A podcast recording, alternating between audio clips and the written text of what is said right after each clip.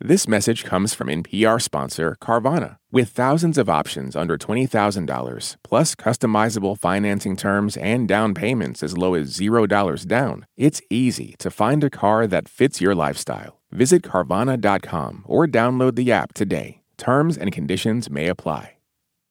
Esto es Reambulante desde NPR. Soy Daniel Alarcón.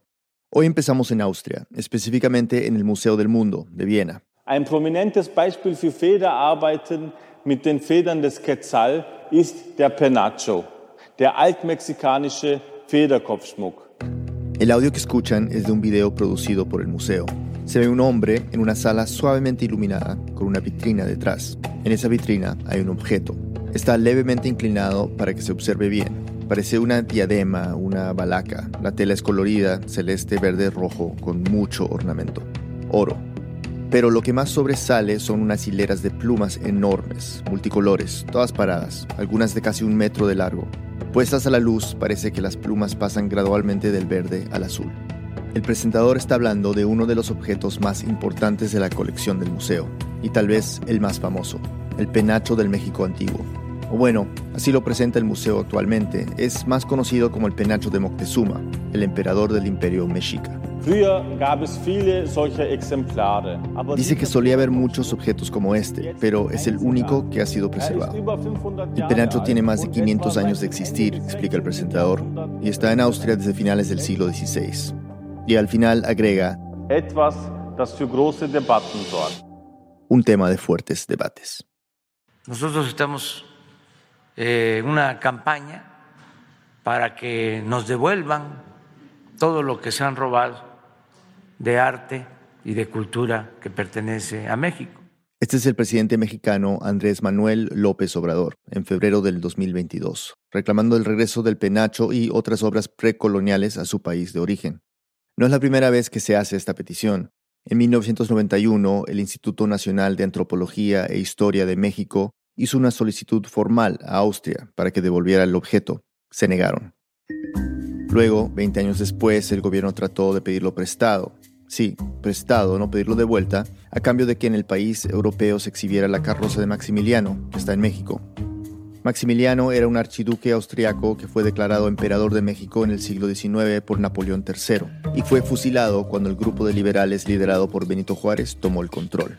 Esa propuesta tampoco prosperó. En el 2020 México hizo otra solicitud. Igual que las anteriores propuestas, llegó a nada y según López Obrador, desde entonces las relaciones con Austria se han enfriado. Pero está en contacto con los austriacos.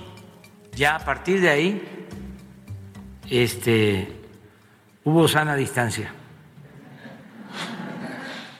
Sí, como dijo el presentador austriaco, este es un tema de fuertes debates y las cosas no son nada sencillas. Ya nos adentraremos en todo esto, pero por ahora lo que tienen que saber es que no es solo el gobierno mexicano el que está pidiendo que devuelvan la pieza.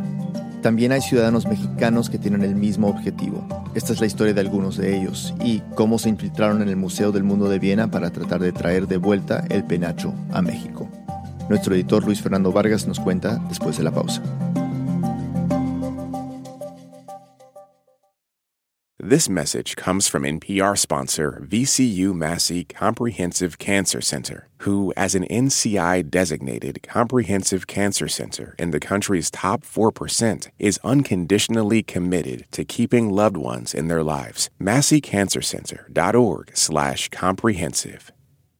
Do you ever wish you could get your stories in three hours rather than three minutes? Or maybe you're sick of doom scrolling, getting your news in bits and pieces. That is where Embedded comes in. We bring you documentary series that will change the way you think about things. Find us wherever you get your podcasts. This message comes from NPR sponsor Mattress Firm. How do you sleep at night? No matter what might be keeping you up, Mattress Firm can help anyone sleep. Mattress Firm will find you the right mattress from a wide selection of top brands at every budget. Plus, if you see a lower price somewhere else, they'll match it up to 120 nights with their low price guarantee. Get matched at Mattress Firm's Memorial Day sale and sleep at night. Restrictions apply. See mattressfirm.com or store for details. On Wildcard, the new podcast from NPR, you'll hear people like comedian Jenny Slate reflect on their lives. What is something you think about very differently today than you did 10 years ago?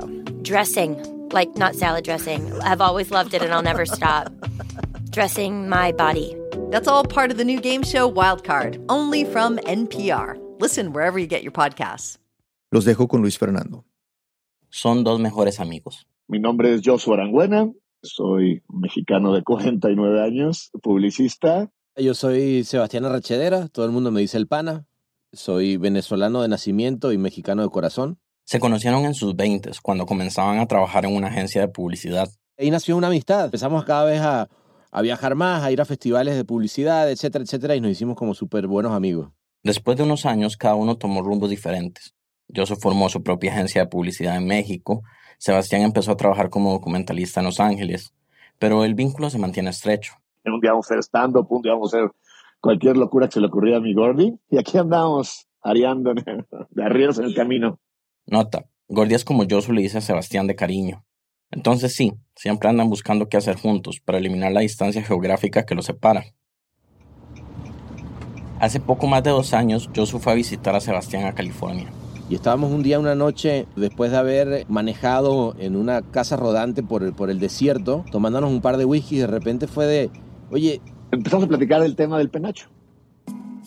Josu apenas había enterado de la existencia del penacho en el 2010, cuando vio una réplica que hay en el Museo Nacional de Antropología, en México. La verdad, me da esta pena decir que lo supe tan tarde en mi vida.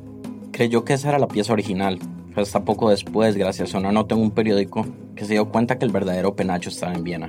Me entró la duda de por qué está en Austria, ¿no? Este, se me decía muy random Austria, ¿no?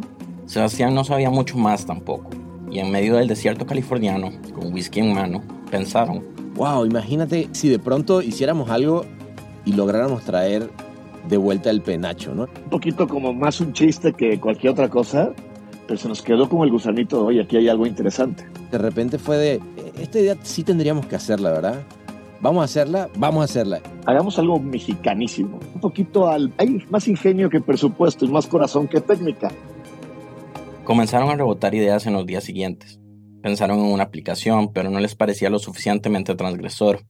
Pensaron en viajar a Viena, entrar al museo y pegar una postal con una versión diferente de los hechos, que el penacho fue saqueado y la pieza pertenece a México. No lo llegaron a pensar demasiado, no les pareció llamativo. En su investigación, tratando de idear algo, llegaron a este hombre. Es un gran activista mexicano que llevaba toda su vida queriendo que el penacho volviera. Bueno, mi lucha empezó hace 40 años, muy largo tiempo, en forma continua, y he recorrido más de dos millones de kilómetros. Ya volveremos a Yo Soy Sebastián, pero quiero detenerme para explicar quién es Shokonotsutul. Tiene 71 años, es danzante tradicional azteca y ha escrito 11 libros, 3 en español y 8 en alemán. La mayoría son sobre la importancia de que el penacho vuelva a México, sobre la necesidad de hacer memoria histórica sobre la conquista. Ha viajado a Viena múltiples veces para hacer plantones y conferencias sobre la importancia que el penacho tiene para su país, para su cultura. Ha llevado danzantes mexicanos a Europa para protestar y hacer conciencia sobre su causa. Aprendió alemán para transmitir su mensaje en Austria. Shokonotzitl también viajó 90 kilómetros desde su casa a Tabasco para conseguir un lugar donde lo ayudaran a usar Zoom para hablar conmigo. 90 kilómetros de ida y 90 kilómetros de vuelta. Ese tema no es solo importante para él, es su misión de vida. Su lucha por traer el objeto de vuelta a su tierra comenzó cuando tenía 30 años y se dio cuenta que en las escuelas no contaban a los niños toda la historia. Es una historia oficial, dicha por los que ganaron, por los invasores, por los españoles. Fue una historia, entre comillas, escrita por ellos y hecha para ellos, no para los nuestros. Para los que son descendientes de los pueblos originarios de América queremos parecernos a los gringos, queremos parecernos a los franceses, a los italianos, a los españoles y olvidamos el querer parecernos a lo que somos. Lo que dijo Shokonotzitl me recuerda a algo que leí ya hace varios años, que todas las identidades nacionales tienen un enemigo para definirse, y que los enemigos de los latinoamericanos somos nosotros mismos. No sé si será verdad, no soy nadie para decirlo tampoco. No se lo pregunté en la ocasión que hablamos, pero creo que Shokonotzitl estaría de acuerdo con esta idea después de 500 años, nos han lavado el cerebro, nos han tratado de quitar todo lo de relativo a nuestra cultura y nos han querido hacer españoles de segunda o de tercera categoría. Su posición es muy rígida en cuanto a lo que de verdad es latinoamericano o mexicano. Para él lo nuestro es solo aquello previo a la conquista, sin tomar en cuenta esos 500 años en que el continente se ha transformado por migraciones, por conflictos sociales y políticos, por la tecnología y por el inherente cambio que trae el paso del tiempo. Parte de su misión de vida es transmitir esto a la gente por medio de conferencias y charlas, pero es como chocar contra una pared. Trato de explicar a estos mexicanos nuestra historia y la mayoría no la comprende porque vive en ciudades en donde tienen muy poco contacto con la naturaleza, en donde ven solamente carros, asfalto, casas. Radical, sí. Y me pregunto si es un discurso que muchas personas de los pueblos indígenas mexicanos comparten. Las cosas, como sucede siempre, suelen ser mucho más complejas que las dicotomías de blanco y negro, de esto sí y lo otro no. Y me parece importante recalcar esto. Esta es la posición de Xoconotzatl. Y claro, hay gente que la apoya, pero no representa toda la diversidad cultural de México. Lo cierto es que entender esta posición de Xoconotzatl ayuda a comprender lo importante que es el penacho para él. Lo primero, para él es más que un penacho, más que un montón de plumas en la cabeza para adornar. Es una corona, y esa diferencia, dice, es importante. Esta corona de la cual estamos hablando supera en mucho a cualquier corona europea, ya sea de algún rey o incluso de algún emperador, porque esa corona solamente representa para ellos lo político, lo económico, mientras que la corona nuestra representa lo espiritual. Eso es lo que la hace sagrada. Xoconotzotl equipara la importancia de la corona con la que tiene la mitra papal, esa pieza que el papa utiliza en la cabeza durante las ceremonias para los católicos. Para mí es tan sagrada que yo no me atrevería a tocarla y lo que da ese carácter sagrado son sus plumas. Fue hecha de 400 plumas del pájaro quetzal, 400 plumas. Este pájaro es sagrado. Para los mayas y los aztecas, el quetzal era el dios del aire. Las plumas de su cola eran una alegoría del crecimiento de las plantas. Ahora bien, esa es la versión de Choconotzotl, su verdad. La historia oficial es que no sabemos a quién perteneció la corona o el penacho, y a medida que avanzan los años, los antropólogos que la estudian están más convencidos de que no perteneció a ningún emperador, sino que posiblemente era usada por sacerdotes, porque los gobernantes solían usar implementos de oro. Otra cosa que no se sabe con certeza es cómo llegó a Europa. Una de las teorías más difundidas es que fue un regalo de Moctezuma a Hernán Cortés, el líder de la expedición que conquistó México en 1521. Luego los españoles llevaron la pieza de vuelta a Europa y se la obsequiaron a Carlos I de España y quito el Sacro Imperio Romano Germánico. Hay gente que cree que el que haya sido un regalo vuelve el reclamo un poco injusto. Algo que sí se sabe, según los escritos históricos de la época, es que los españoles, después de obtener la pieza, capturaron a Moctezuma y que murió de causas poco esclarecidas. Y bueno, eso sí que podría decirse que también es injusto. Entonces, al parecer, el objeto se trasladó a Viena en la segunda mitad del siglo XVII, donde aparece en la colección de arte del archiduque Fernando II de Habsburgo, que era pariente de Carlos I, Luego se mueve varias veces a causa de guerras y otras circunstancias, hasta que en 1814 vuelve a Viena para ser exhibido en el Palacio de Belvedere Bajo. Hasta ese momento, la idea de que el penacho era del mismísimo Moctezuma no existía. Es más, durante muchos años los europeos no pudieron descifrar exactamente qué era. Fue hasta finales del siglo XIX que una antropóloga estadounidense, Celia Nuttall, concluyó que una pieza tan hermosa solamente pudo haber sido usada por el emperador, así arbitrario. En los medios de comunicación y la academia se reprodujo esta idea. En los museos de Viena se anunciaban como poseedores de una pieza del gran líder. Así fue durante muchos años. Choconotzotl está seguro de que el penacho es la corona de Moctezuma, y esto lo hace muy importante para él. Hace eco de la teoría de Nuttall, que una pieza así no lo sabe cualquiera. Choconotzotl es una persona que ha escuchado toda su vida que el objeto perteneció a un personaje muy relevante para su cultura, un personaje sagrado, y hace que su misión de vida sea que la pieza vuelva a donde pertenece. Pero bueno, tal vez se están preguntando, ¿por qué Austria no quiere devolver la pieza a México? Traté de conseguir una entrevista con un representante del museo, pero hasta el momento no he podido lograr que me la den. Sin embargo, en el video del penacho que escuchamos al inicio se explica. Este es Christian Schickelgruber, el director adjunto del Museo del Mundo de Viena. Das sind Federn, die mehrere hundert Jahre alt sind. Dice que debido a que las plumas del penacho datan de varios siglos atrás, están tan secas y frágiles que la más mínima vibración las destruiría. Es hat umfangreiche Untersuchungen gegeben Y explica que durante dos años se hicieron estudios compartidos entre restauradores del Museo de Viena y conservadores mexicanos, que dejaron claro que el penacho es demasiado frágil para ser transportado. Shokonotzotl no se lo cree.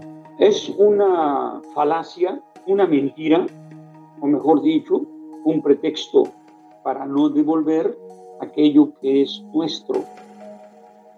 Pero volvamos a Sebastián y Yosu. Ambos piensan que la justificación que da el museo para no mover la pieza más bien son excusas. Nosotros pensamos que sí se puede mover. Carajo, se puede. Acabamos de mandar un satélite a 50 millones de kilómetros. Creo que se puede mover un pedazo. O sea, la tecnología ha cambiado. No, pero de todos modos no importa. Porque los mexicanos no merecen tenerla. Porque está muy cañón moverlo. Para Yosu es un gesto paternalista. Para él es como si el museo estuviese diciendo... Está mejor en nuestras manos que en las suyas. Es muy arrogante decirle a una cultura que están mejor sus cosas allá que acá. Y aunque no las estuvieran, no son de ellos. No es decisión de ellos. Si yo quemo mi casa, es mi casa. Una vez que llegaron al nombre de Shokonotzotl, algo se despertó en ellos. Una idea. Transportar la voz de esta persona dentro del museo, pero discretamente. No con altoparlantes, sino hablándole a los asistentes al oído. Es decir, por medio de las audioguías esos aparatos que cada persona puede utilizar para recibir una visita guiada sin necesidad de ir acompañado por un guía del museo. Cuando llegamos a la audioguía es cuando dijimos, hijo, que hay algo. Aquí hay algo porque el medio nadie lo ha tocado. A mí la parte que más emocionó fue eso. Decidieron que esa era la manera, insertar un audio de Choconotzotl en las audioguías del museo. El cómo podría dejarse para después. En ese momento lo importante era saber si Choconotzotl estaba dispuesto a participar. Lo contactaron a través de Facebook. Fue Sebastián que le escribió. Tenía miedo de parecer unos locos. Él no tenía idea de quiénes eran ellos y no sabían si desconfiaría. Pero Shokonotzotl estuvo a bordo desde el inicio. Me pareció muy bien desde el principio porque fue una idea excelente. Ahora tocaba pensar la logística, pero de algo estaban seguros. Iban a hacer saber su posición al Museo del Mundo de Viena. Una pausa y volvemos.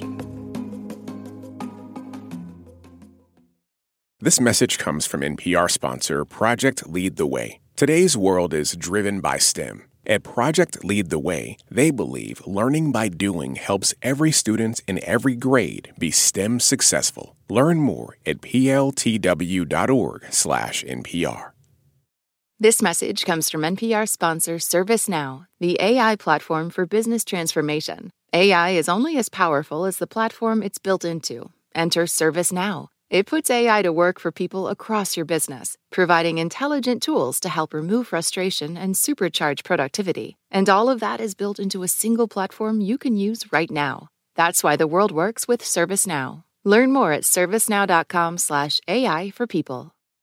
There are a lot of issues on voters' minds right now. Six big ones could help decide the election guns, reproductive rights, immigration, the economy, healthcare, and the wars overseas. On the Consider This podcast from NPR, we will unpack the debates on these issues and what's at stake. You can listen to NPR's Consider This wherever you get your podcasts. Humans are kind of overrated. Over on Shortwave, a science podcast, we're only kind of kidding. We're bringing you the wondrous world of animal science to your daily life. From queer animal love stories to songbird memories, we're showing you how critter knowledge informs human science. Listen now to Shortwave, a podcast from NPR. Estamos de vuelta en Reambulante. Antes de la pausa, escuchábamos los planes de dos mexicanos y un mexicano de corazón, nacido en Venezuela, para infiltrarse en el Museo del Mundo de Viena y reclamar su pieza más valiosa, el penacho de México Antiguo, mejor conocido como el penacho de Moctezuma, aunque la versión oficial dice ahora que no era de él, sino de un sacerdote. Más allá de a quién perteneció, Yosu, Sebastián y Shokonosh Lettel creen que la versión del museo no cuenta toda la historia. Hay una versión de la historia que se cuenta en el museo, que es algo mucho más superficial y exótico desde un punto de vista totalmente patriarcal de, de, quien tiene la corona y evitando a toda costa hablar de la realidad y es que eh, fue producto del saqueo, ¿no? No es que el museo se niegue a hablar de la conquista, de hecho está ahí en la página web y en la descripción de la pieza, pero es cierto que no se habla del baño de sangre que dejó, deja la información vaga, nebulosa. Lo que sí dice explícitamente es que el penacho es propiedad de la República de Austria. Pero bueno, Josu y Sebastián idearon un plan para introducir un discurso de Shokonoshletl en el museo sin que las autoridades se dieran cuenta, por medio de las audioguías. Luis Fernando nos sigue contando. Una vez que Shokonotzotl se unió a la operación, el siguiente paso era crear el audio que escucharían los visitantes del museo. Shokonotzotl escribió un texto explicando lo que significa la pieza para los descendientes de los aztecas. Lo llevaron a un estudio para que lo grabara. Casualmente me dijeron que estuvieron en el estudio el 13 de agosto de 2021, el día que se cumplieron 500 años de la caída de Tenochtitlán, la capital de la civilización mexica. Luego lo editaron con música. Este símbolo azteca se llama realmente Copili Quetzali, en la lengua náhuatl, que quiere decir corona real preciosa.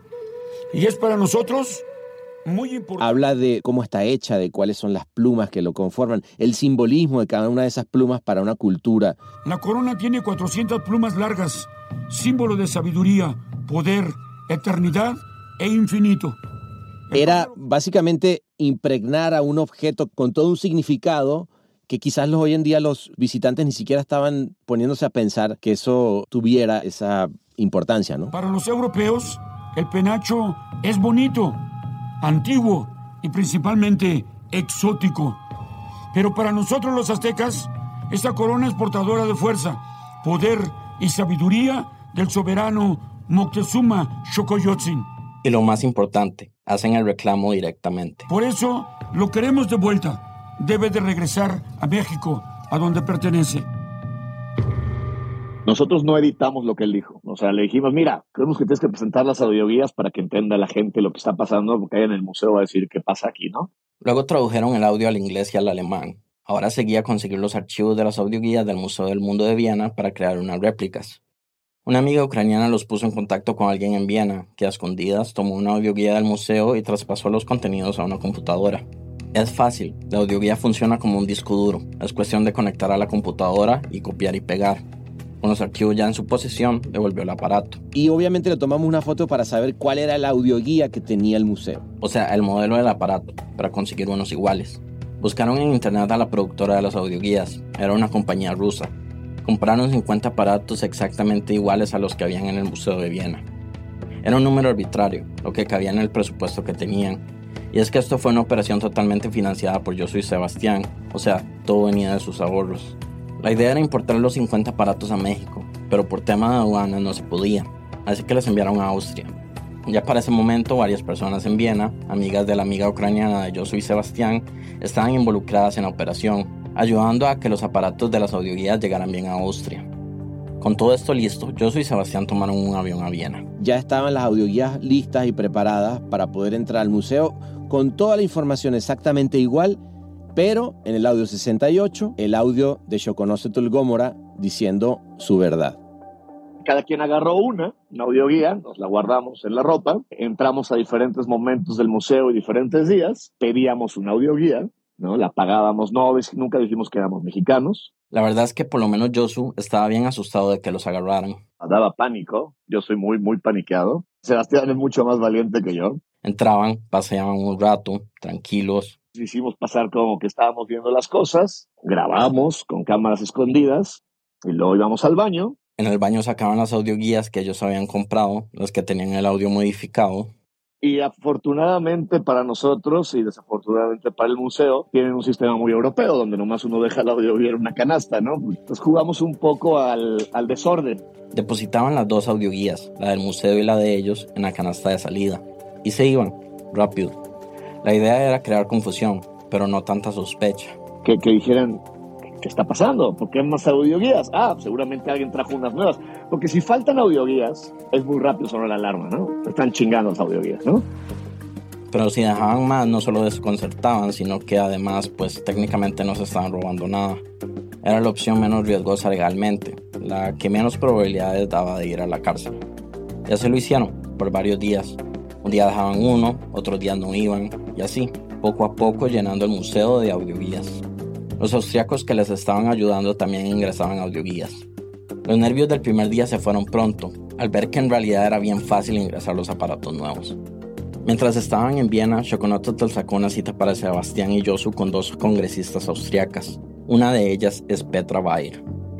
I'm dealing with the issue not very intensive, but for 12 years or so. Dice que desde hace 12 años ha estado trabajando el tema del penacho, aunque admite que no de manera demasiado intensa. En ese primer momento, el entonces presidente de la Comisión de Relaciones Exteriores había solicitado revisar la posibilidad de devolver el penacho a México, así que se discutieron las vías legales para hacerlo. Pero la revisión técnica concluyó que la corona no se podía mover. Petra cree que es hora de hacer una nueva investigación. During these 12 years, a lot of, technical uh, development happened, so I, I simply asked to have another, another investigation of whether que en estos 12 años la tecnología ha avanzado bastante y pide que simplemente se evalúe de nuevo para ver si es posible transportarla a México. Sebastián y Josu sacaron una cita con Bayer y le hicieron escuchar el audio de Strokonotzel. Bayer me contó que su visión de la situación no cambió mucho porque ella ya pensaba que la pieza debería estar en México. Was another proof uh, that there are really people demanding for it and that there are people whom this piece has a lot of values. Que el audio era otra prueba de que hay gente que está reclamando que la pieza vuelva a su país de origen y para la cual tiene un gran valor. Era otra capa en su argumento de que la pieza estaría mejor en México que en Austria. Para el momento de la reunión, Bayer ya tenía una moción preparada para presentar en el Parlamento.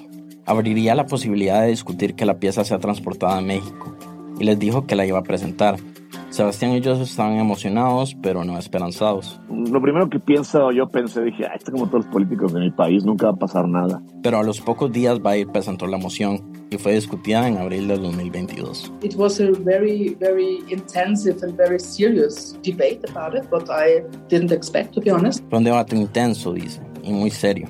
Ella no lo esperaba, si es honesta. The chair uh, of the Committee for Culture made the suggestion that we should, on the one hand, invite people who are engaged uh, in this case. And, and have a meeting at a La presidencia del Comité de Cultura propuso que el caso se discutiera involucrando a diferentes partes en una reunión en el Museo del Mundo de Viena. La reunión ocurrirá seguramente después del verano europeo, o sea, después de septiembre del 2022. Luego de tres semanas en Viena, Josu Sebastián y los otros colaboradores lograron meter 47 audioguías al museo, Después de ingresarlas, todo estuvo fuera de sus manos. No sabemos si lo oyeron dos o, diez mil. Volvieron a México y a Los Ángeles y de inmediato se prepararon para sacar una campaña, un comunicado, una página web y una petición en change.org para pedir que el penacho vuelva a México. La noticia empezó a circular el 10 de febrero de 2022, pero tres días antes, el 7 de febrero, casualmente, justo cuando estamos por lanzar o lanzando el video a la, prensa, sale Andrés Manuel López Obrador, el presidente de México, a decir que tienen que devolver el penacho y se arma todo un revuelo. Porque los eh, que tienen el penacho también de manera ilegal este, argumentan que no lo pueden mover, que han hecho estudios y que se dañaría. O sea, llevamos dos años en esto y el mal timing siempre es esto. Pero siguieron con sus planes, lanzaron el comunicado y sí, hubo medios que se interesaron por la intervención, pero que se echaron para atrás al sospechar de la relación entre ellos y el gobierno. Entonces mucha gente nos empezó a decir que nosotros estamos pagados por el gobierno, que éramos parte de una campaña, bueno. pero siempre aclaraban a los periodistas que no, que nada que ver. ¿Qué es más? Las únicas personas que nos han contactado en toda esta aventura es el gobierno de México. Lo dice porque a pesar de que algunos medios no sacaron una nota al respecto, la noticia de la intervención se esparció rápidamente por México y el mundo. En información internacional, dos mexicanos hackearon audios del Museo de Viena en protesta para pedir a Austria que devuelva el penacho de Moctezuma. Hace algunas semanas se dieron a la tarea de hacer algo inédito, una intervención y poner unas audioguías de la verdad en el Museo de Viena. Por su parte, el Museo de Viena, que hasta ese momento había guardado silencio, tal vez porque ni sabía de la infiltración, respondió muy diplomáticamente. La verdad que lo hicieron muy bien. Dijeron que les había parecido una acción increíble porque estaban totalmente a favor de la polifonía. La intervención se hizo tan viral que hasta López Obrador siguió insistiendo con el tema. No hay que cerrar el expediente, hay que seguir insistiendo que nos devuelvan el penacho y que nos devuelvan todo lo que se han robado, que pertenece a los mexicanos. Las respuestas del público fueron variadas. Si te metes, por ejemplo, a los comentarios del post de Facebook en el diario La Jornada, la primera nota que apareció, hay desde apoyo y admiración a Josu y a Sebastián, comentarios que dicen que lo pueden cuidar mejor en Viena, hasta reclamos de que hay temas más importantes.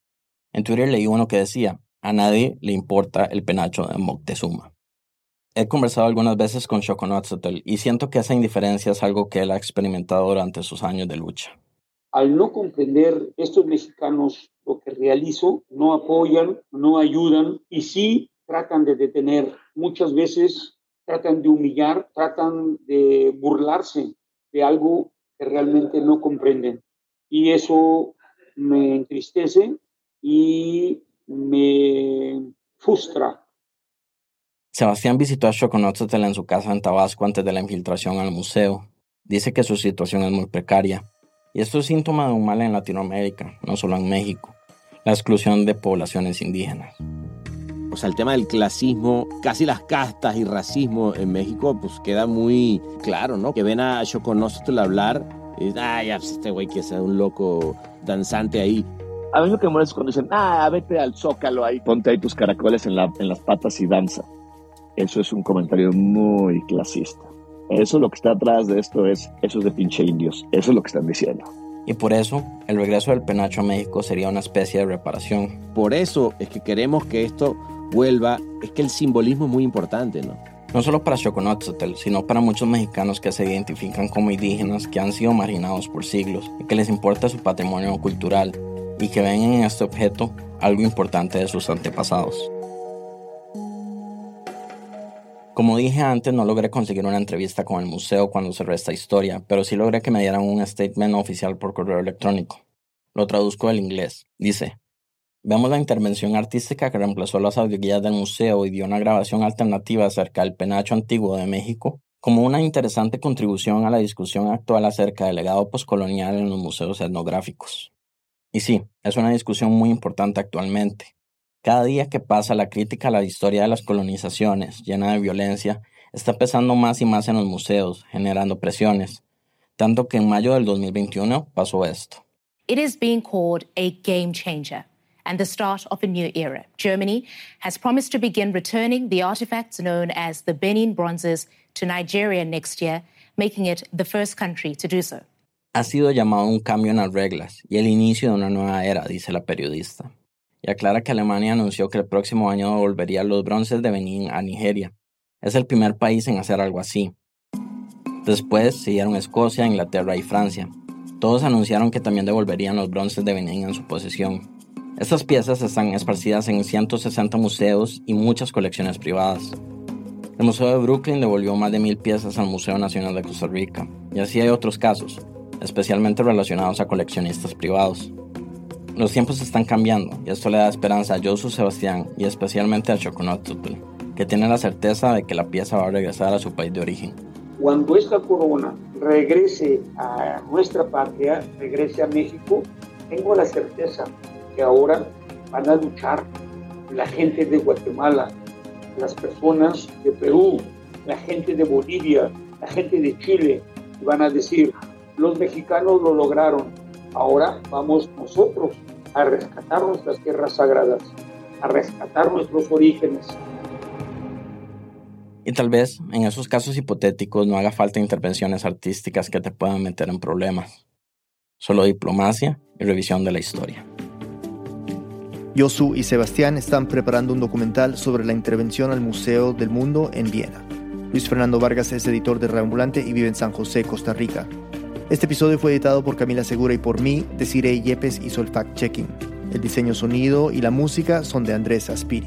El resto del equipo de Reambulante incluye a Paola Aleán, Nicolás Alonso, Lisette Arevalo, Pablo Argüelles, Aneris Casasus, Diego Corso, Emilia Herbeta, Fernanda Guzmán, Camilo Jiménez Santofimio, Remy Lozano, Juan David Naranjo, Ana Páez, Laura Rojas Aponte, Barbara Sawhill, Bruno Celsa, David Trujillo, Ana Tuirán y Elsa Liliana Ulloa. Natalia Sánchez Loaiza es nuestra pasante editorial. Selene Mazón es nuestra pasante de producción. Carolina Guerrero es la CEO. Raambulante se edita en Hindenburg Pro. Si eres creador de podcast y te interesa Hindenburg Pro, entra a hindenburg.com slash raambulante y haz una prueba gratuita de 90 días. Raambulante cuenta las historias de América Latina. Soy Daniel Alarcón. Gracias por escuchar.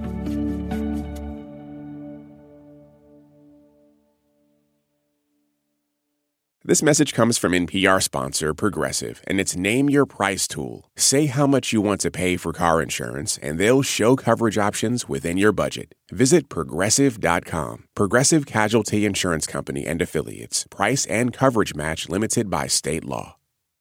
Support for NPR and the following message come from IXL Learning. IXL Learning uses advanced algorithms to give the right help to each kid no matter the age or personality. Get an exclusive 20% off IXL membership when you sign up today at IXL.com/NPR. I'm Rachel Martin. You probably know how interview podcasts with famous people usually go. There's a host, a guest, and a light Q&A. But on Wildcard, we have ripped up the typical script. It's a new podcast from NPR where I invite actors, artists, and comedians to play a game using a special deck of cards to talk about some of life's biggest questions. Listen to Wildcard wherever you get your podcasts, only from NPR.